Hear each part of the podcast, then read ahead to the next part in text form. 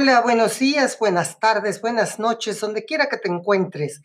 Bienvenido a este nuevo episodio de nuestra serie Eficacia Máxima. ya vamos en el número 11 de nuestros 12 episodios. Espero que te estén sirviendo. Eh, espero que algunos los hayas puesto en práctica. Y saludo a todos mis amigos amantes de la libertad. Todo lo que estamos haciendo es justamente tener una serie de herramientas para poder ser libres, libres económicamente, física, emocional, hasta espiritualmente. Ojalá esta serie de programas te puedan servir de, para toda tu vida. El episodio del día de hoy eh, se refiere a la, una invitación para que marques la diferencia en tu comunidad. Mira, tú has nacido para hacer algo maravilloso con tu vida. Nunca hubo ni jamás habrá alguien como tú. Eres único. Tu combinación especial de talentos, capacidades, emociones, ideas, actitudes y filosofía se tornan distinto, te tornan distinto de todos los seres que han vivido. Tienes extraordinarios talentos y capacidades potenciales que no utilizas Tienes un cerebro increíble compuesto de 100 mil millones de células. Cada una de estas células está conectada, interconectada con otras 20 mil. La combinación posible de pensamientos e ideas que puedes tener es mayor que la cantidad de moléculas en el universo conocido. Eres verdaderamente extraordinario. Una de las preguntas más importantes que te puedes hacer y contestar es esta. ¿En qué me quiero distinguir en la vida? ¿En qué quieres ser famoso? ¿En qué quieres que la gente hable de ti cuando te hayas marchado? ¿Qué clase de huella quieres dejar en el mundo? ¿Qué quieres hacer que mejore la vida de otra gente? En los escritos de Peter Drucker, habla de un profesor que aconsejaba a sus alumnos que empezaran a pensar en el legado que deseaban dejar cuando murieran, aunque los estudiantes aún eran adolescentes. Les decía que era tiempo de empezar a pensar en dejar un legado. Diez años después, en una reunión de ese curso, Drucker se encontró con algunos de sus alumnos y había sucedido que unos pocos habían considerado con seriedad ese mensaje y habían empezado a pensar en un legado cuando comenzaron su carrera. Y descubrió que esos estudiantes habían logrado un éxito mucho más importante en su carrera que los que no habían pensado mucho en la idea de dejar un legado. Esos jóvenes se veían a sí mismos y al mundo de un modo distinto. Sentían más autoestima y respeto por sí mismos. Eran más serios y estaban más seguros de sí mismos. La idea de dejar un legado había influido en su pensamiento y efectuado su capacidad y afectado su capacidad de decisión durante varios años. ¿Qué clase de legado quieres dejar? Stephen Covey, en su bestseller de los siete hábitos de la gente altamente efectiva, dice que los cuatro grandes objetivos de la vida son vivir, amar, aprender y dejar un legado. Parece que la mayoría de los grandes hombres y mujeres de la historia han pensado bastante en la aportación que querían hacer a la sociedad. Así que, de alguna manera, tú también tendrías que pensar, pues como todos. Mira, la Madre Teresa de las misioneras de la Caridad de Calcuta ha sido una gran benefactura de su época. Dedicó toda su vida a trabajar con los pobres y enfermos de la India. Su mensaje de amor y aceptación incondicionales ha tenido un efecto profundo en cuantos la conocieron y en los millones que solo conocieron por lecturas y por televisión.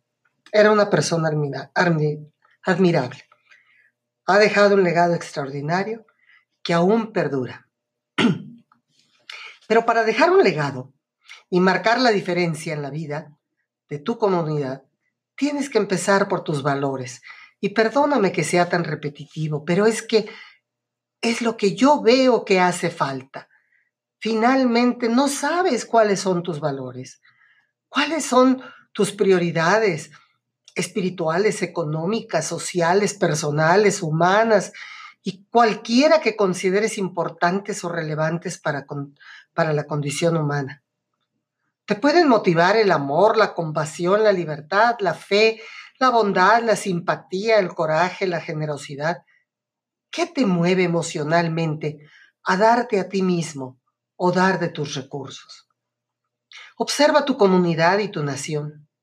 ¿Qué causas, organizaciones, movimientos o escuelas de creencias te atraen? ¿Qué clase de aportación te gustaría hacer en tu vida? Si fueras extraordinariamente rico, ¿a qué causa contribuirías? ¿Qué cambios beneficiosos para otras personas te gustaría ver en tu sociedad? Bill y Melissa Gates de Microsoft han formado la Fundación Bill y Melissa Gates dotada con 40 mil millones. Un punto clave de sus actividades caritativas es la vacunación contra enfermedades infantiles peligrosas en todo el mundo, sobre todo en los países subdesarrollados. Han decidido que un modo de marcar la diferencia en el mundo es asegurarse de que los niños vivan hasta la edad adulta para que puedan ser miembros activos de sus comunidades. Mucha gente contribuye con su tiempo y su dinero a las actividades de su iglesia. Otros se dedican a dejar su huella en la política o en la economía. Muchos hombres y mujeres se entregan a mejorar las oportunidades educacionales de los niños o alfabetizar adultos. Algunas personas se dedican al medio ambiente o al control de la natalidad. La pasión parece ser el factor que toda esa gente tiene en común. La gente que establece una diferencia significativa en su mundo parece abrigar una gran pasión por lo que hace y por aquello a lo que se dedica. A menudo es gente dispuesta a sufrir tremendas privaciones y hacer increíbles sacrificios para promover sus ideales. Personas que creen profundamente en la rectitud y la bondad de lo que sostienen y están dispuestos a llegar muy lejos en la promoción de su causa. Escribió una vez Herodoto, toda la vida es acción y pasión. No comprometerse en las acciones y pasiones de tu tiempo es correr el riesgo de no vivir. ¿Cuál es tu pasión? ¿Qué necesidades o problemas de tu sociedad te importan de verdad? ¿Qué te atrae o interesa naturalmente? ¿En qué clase de asunto te encuentras discutiendo, conversando y debatiendo? ¿En qué área sientes que sabes lo que hay que hacer y no hay que hacer? Víctor Frank, fundador de la logoterapia y autor del libro El hombre en busca de sentido, sobrevivió a los campos de concentración de la Segunda Guerra Mundial. En este tiempo tuvo una profunda revelación. Advirtió que la fuerza impulsora más fuerte de la psique humana es la necesidad de sentido y propósito, el deseo intenso de dedicarse a algo más allá de uno mismo. Frank llegó a la conclusión de que cada persona necesita ser capaz de entregarse a una causa mayor que ella. Cada uno de nosotros necesita dedicarse a algo que beneficie a otra persona en algún sentido.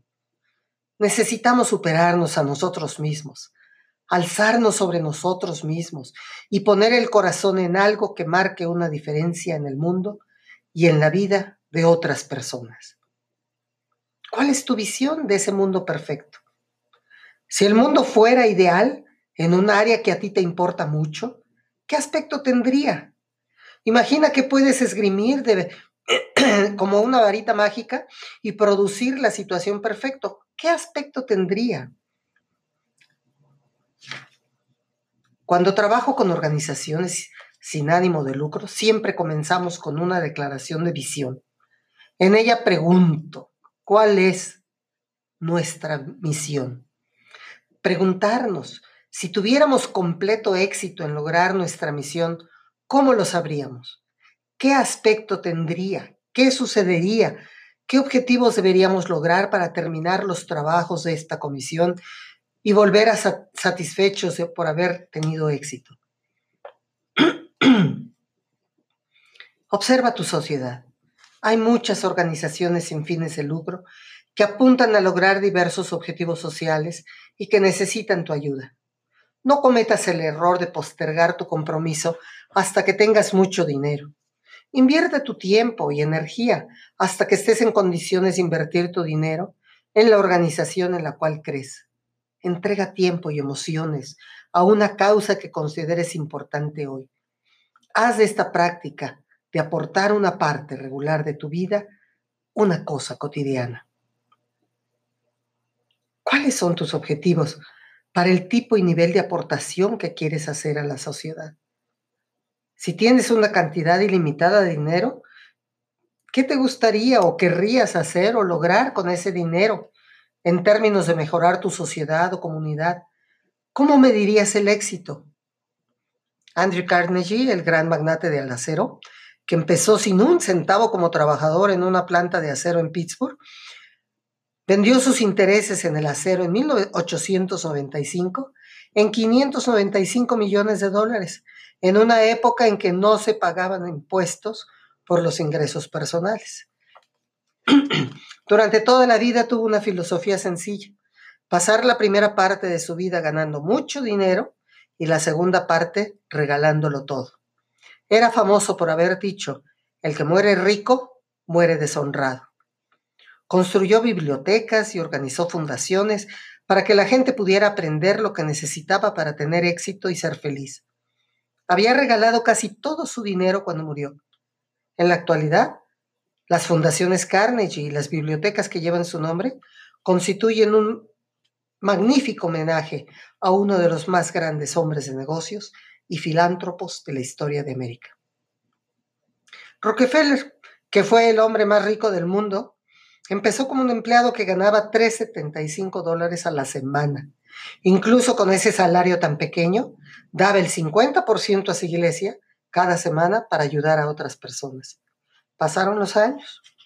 Cuando tenía 52 ya era extraordinariamente rico. Quizá el hombre más rico del mundo. También estaba muy enfermo y los médicos le dijeron que moriría al cabo de un año. Recordó sus primeros años y el placer que sentía al ayudar a su iglesia. Decidió que dedicaría el último año de su vida a donar su dinero. Vendió la mitad de sus acciones del Standard Oil Company y empezó a financiar buenas causas en todo el país. Sucedió algo increíble. Cuando, cuanto más dinero donaba, mejor se sentía. Mejoró su salud, se acabó su enfermedad, se recuperó completamente y vivió hasta los 91 años, gozando siempre de excelente salud había donado millones de dólares cuando murió, mientras el valor bursátil del Standard Oil no había dejado de aumentar. Al morir era más rico que cuando estaba en el hecho de muerte tantos años antes. ¿Qué conocimientos y habilidades adicionales necesitas tú para marcar la diferencia en tu comunidad? El dinero que se dona al azar suele servir poco. El dinero que aporta un donante informado suele ser más eficaz para conseguir importantes objetivos sociales. Es probable que hayas oído alguna vez aquello de que conviene investigar antes de, invertir. También deberías investigar antes de aportar tiempo, recursos a una buena causa. Haz tu trabajo, haz tu tarea, investiga las organizaciones a las cuales estás pensando contribuir. Asegúrate que el dinero que donas se va a gastar en una buena causa y no en salarios, beneficios y otros gastos que quieres de quienes recaudan fondos. Si vas a trabajar personalmente en una obra de caridad determinada, identifica las habilidades más importantes que necesitas desarrollar para maximizar el valor del tiempo que donas. Mucha gente considera que sus actividades caritativas son una oportunidad para el crecimiento y el desarrollo personales. Del mismo modo que se comprometen a ser mejores y mejores en su trabajo, también se comprometen a ser mejores y mejores para hacer contribuciones valiosas de su tiempo y esfuerzo a causas que valgan la pena. Identifica también los hábitos específicos que te van a capacitar para efectuar una contribución significativa a tu sociedad. Puede que quieras desarrollar los hábitos de disciplina personal, abnegación, diligencia, sabiduría, previsión, paciencia y humildad. Es sorprendente lo que puedes lograr que se haga si a nadie le importa quién obtiene el crédito. Pero crea un programa diario de contribución social. ¿A qué actividades diarias te vas a entregar si quieres contribuir a causas que valgan la pena? ¿Qué harás regularmente para estar seguro de que haces una aportación genuina a la, calidad, a la calidad de, de tu comunidad? ¿Asistirás a reuniones? ¿Harás llamadas telefónicas? ¿Escribirás cartas? ¿Ayudarás a la iglesia en comités? ¿O tal vez te pongas a estudiar un tema que te encanta y te fascina y te quieras dedicar a dar conferencias sobre ese tema? Es también una aportación a la comunidad y tienes un doble sentido, un crecimiento personal tuyo y el crecimiento de todos los que tú vas a ayudar. Se suele decir que cuando más te entregas tú mismo, sin esperar recompensa, más recompensas te llegarán desde los orígenes menos esperados. Cuando te dedicas a servir a otros, a trabajar por una causa mayor que tú mismo, recibes profundos beneficios emocionales y espirituales que serán mayores y más importantes que cualquier recompensa material que puedas imaginar. Uno de los grandes secretos del éxito es hacer siempre lo que te gusta hacer. A ti te corresponde hallar algo que te fascine y te atraiga. Puedes entonces poner en ello todas tus energías para hacerlo extremadamente bien. Pero empieza hoy. Ya no lo postergues. Mira, la vida se va muy rápido. Y si tú empiezas ahora, con toda seguridad, en muy corto tiempo estarás cosechando los frutos de tu generosidad. Así que no lo pienses más. Recuerda aquello que te gusta. Inícialo sin ningún problema. No tienes por qué tener tus sueños estancados. Bueno, hasta aquí mi programa del día de hoy. Que Dios te bendiga. Nos vemos en el próximo que será el último de esta serie.